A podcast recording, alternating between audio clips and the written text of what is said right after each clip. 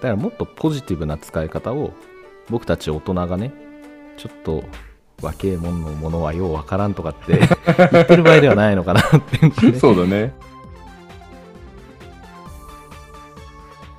皆さんこんにちは。今もあの日の生物部、シロです。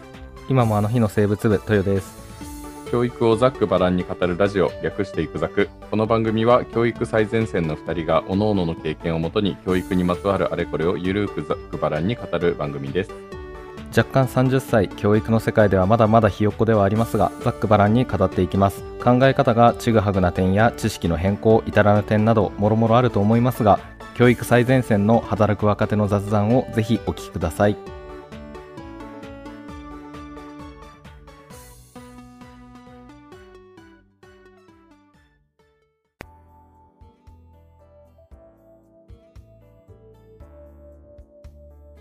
子供にスマホを持たせるというか、そういうデバイスを持たせるとしたらいつぐらいからがいいと思います？かええいやもうわかんないよね。今時代がね違うからね。僕が最初に持ったのは高校生からなんですよね。うん。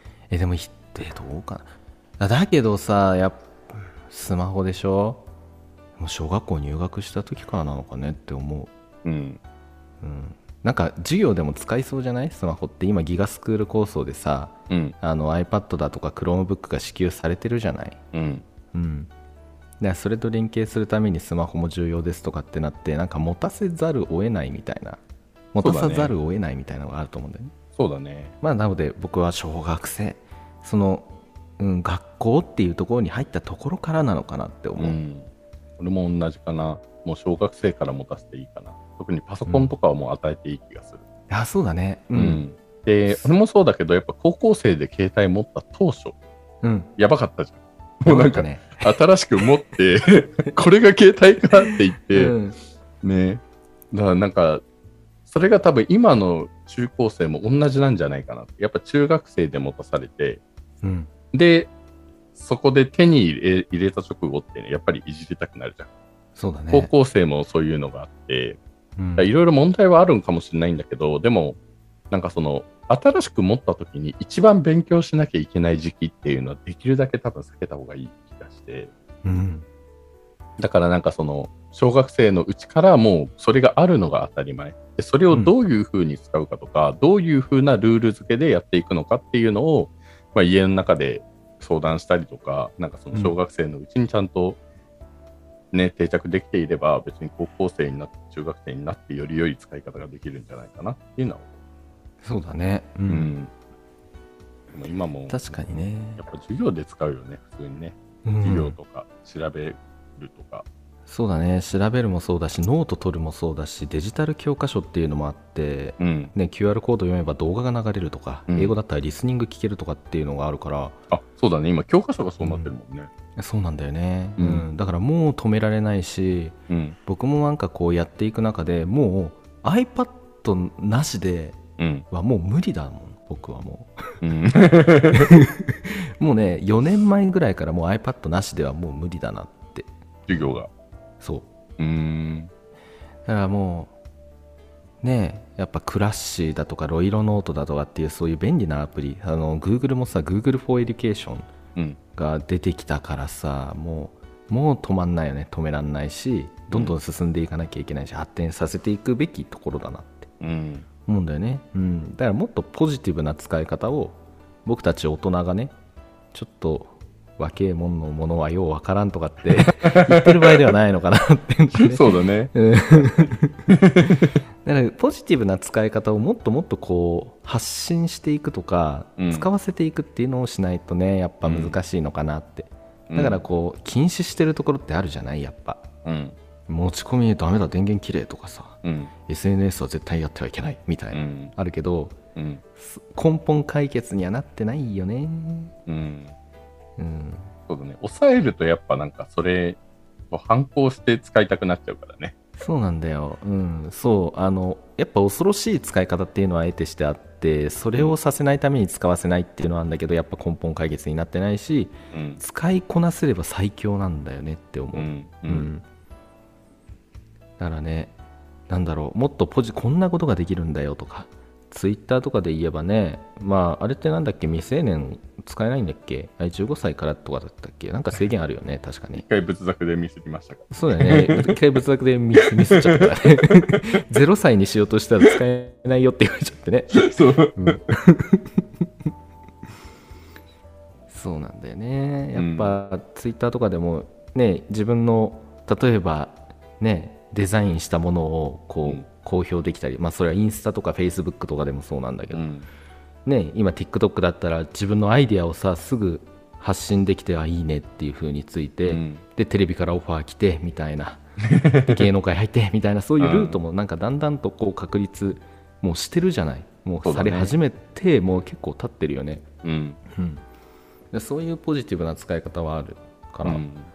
うん。世界が広がるよね。ああいうの使うとねそうだね。ツイッター13歳以上だね。13歳以上だね、うんうん中学生からって感じだねうんだから恐ろしいところはやっぱめちゃくちゃ伝えていかなきゃいけないんだよね不特定多数の人と出会えるからそういう犯罪に巻き込まれたりだとかってあるけど、うん具体的にどんな犯罪に巻き込まれてしまうのかっていうのもうん。ちゃんと言った方がいいし、まあ、そういうビデオってたくさん出てるよね教育ビデオみたいなねうん。うん、そういうのはもっと知ってでいいところもどんどん教えていって使い方をね教えていってあげるっていうのはいいよね。さっきも話したけど、1話でも話したけど知識をどう使うかっていうのをうん。やっぱこれだけねあのアクティブラーニングとか探究で教えているのであればこれに関してもね一緒のことが言えるのかなって思ってます、うん。確かにね。ツイッターから情報へ、もちろんね、その中にはなんか嘘が入ってたりとか、うんうん。フェイクニュースとかもたくさんありはするんだろうけど、うん。やっぱなんかツイッターで知った情報っていうところからいろいろなんか話は広がっていくしね。そうだね。うん。うん、やっぱ、うん、そうだね、ツイッターはやっぱ速度が速いよね、情報が流れてくる、うん。手軽だから、うん、で瞬時に広がるし、うん、それを精査する能力を身につけたり、そうだね。ねだったらあのテレビとか新聞から取れっていう人もいるかもしれないけど、あれだって偏りもあるし、うん。ね、嘘だったみたいなこともあるから、うん。一緒なんだよなって思うんだよね。そうね。うんなんかそれこそさ、こういうポッドキャストとかさ、うん、っていうのはやっぱ教育に使われていくべきだなってちょっと思っていて、おうんなんかその、自分の興味のあるものしか見ないじゃん、やっぱり。そうだね。でも、なんかテレビとかってなると、やっぱみんな同じものを見てるわけじゃん。うん。うん。だからなんか、ポッドキャストとか、その、ツイッターとかだと、うん。やっぱなんか、例えば生物好きだったら仏作を聞いてくれれば、うん。あ、そうなんだって思って、それをやっぱ学校でなんか話してとか、なんかそういうのができるだろうし、そういうところから生物にどんどんのめり込んでったりとか、うん。歴史が好きだったらそういうのもいろいろあるし、コンテンツは。うんうん、っていうのも、なんかそのツイッターでもいろいろ記事が溢れていて、うんなんかいざじゃあ歴史勉強しようって思って図書館に行ってなんか本借りてくるっていうやっぱ手軽に見れるよね、ツイッターだと。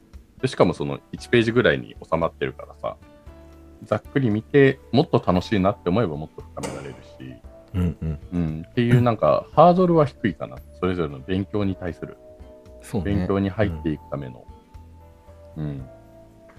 で、なんか思うのが、あの、例えば、何その、学校よりも楽しいとか、なんかそういう話ってよく聞くじゃん。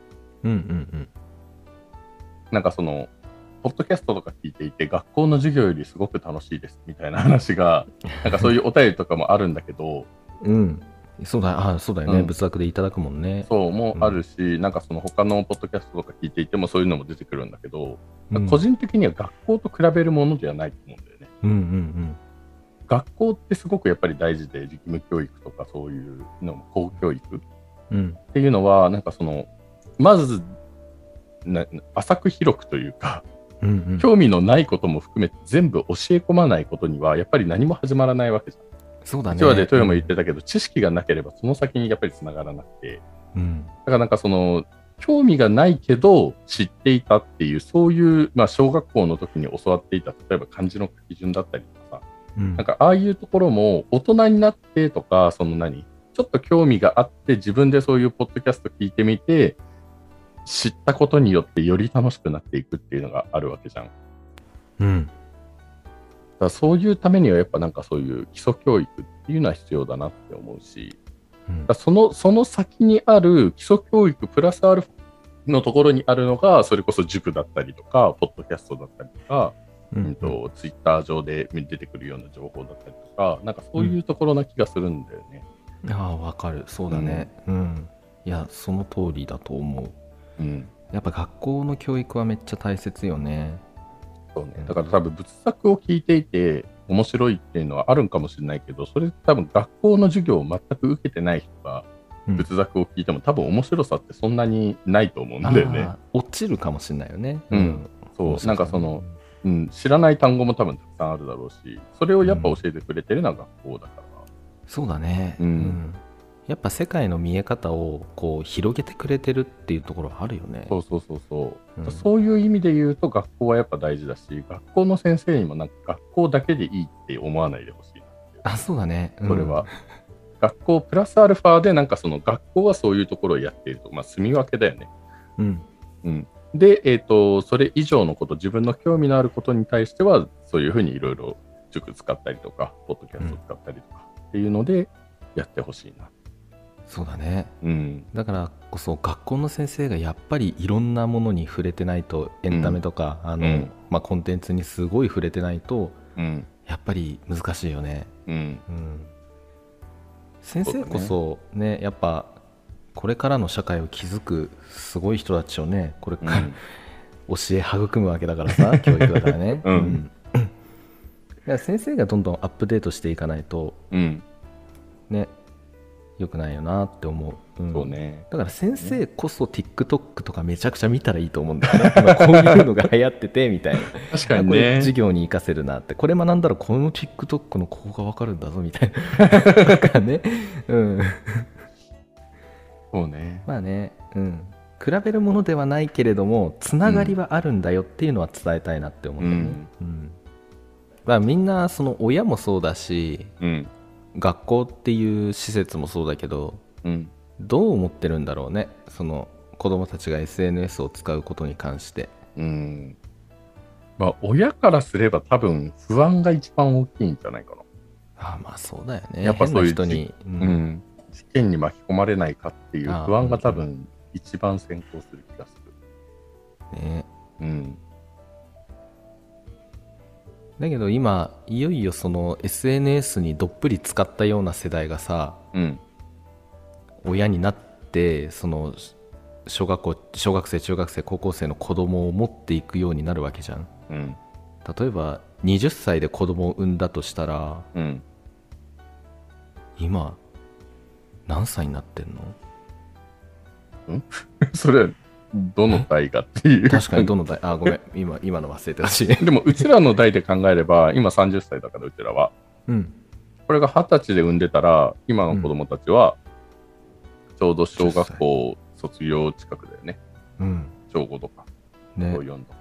僕たちなんかめっちゃミクシーやってたもんね。ミクシーやってた、懐かしいミクシー。ミクシー懐かしいな、あと、モバゲーとかあったよね。モバゲーやってたね。モバゲーはもっと低い世代か。今もあんのかね、モバゲーってね。わかんない、どうだろいやモバゲーめっちゃやってた確かに。怪盗ロワイヤルとかね。やってたわ。う。懐かしい怪盗ロワイヤル。あったわ。もうすごい懐かしい今 そうね、今もう、そうミクシーとかかい、モバゲーとか言葉すら出てこないもんね。で、う。うんん、まあめちゃくちゃ単純な話でそれが今 TwitterTikTok うん。インスタに変わってるうん。ってだけだと思うんだけれどもねそうだねまあでも何にしても僕たちの時代から SNS がすごい急激に発達をしたのでうん。いよいよって感じだよねうん。うんそれこそなんか LINE とかも SNS なんでしょ？あまあね一応そうだよねうんなんかメールでやってたのが LINE になってっていうのも、時代に流れてる。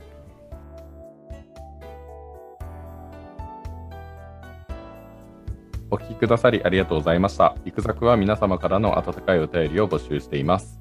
概要欄のお便りフォームからお送りください。また Twitter にてイクザクのお知らせをいろいろ配信していますホームページにもリンクを貼っているのでぜひそちらも見ていただけるとすごく嬉しいですこの番組は今もあの日の生物部がお送りする教育最前線の若手2人の雑談番組です。これを聞いての感想は物部員の皆様に委ねます。ではまた次回お会いしましょう。おお疲れ様でした。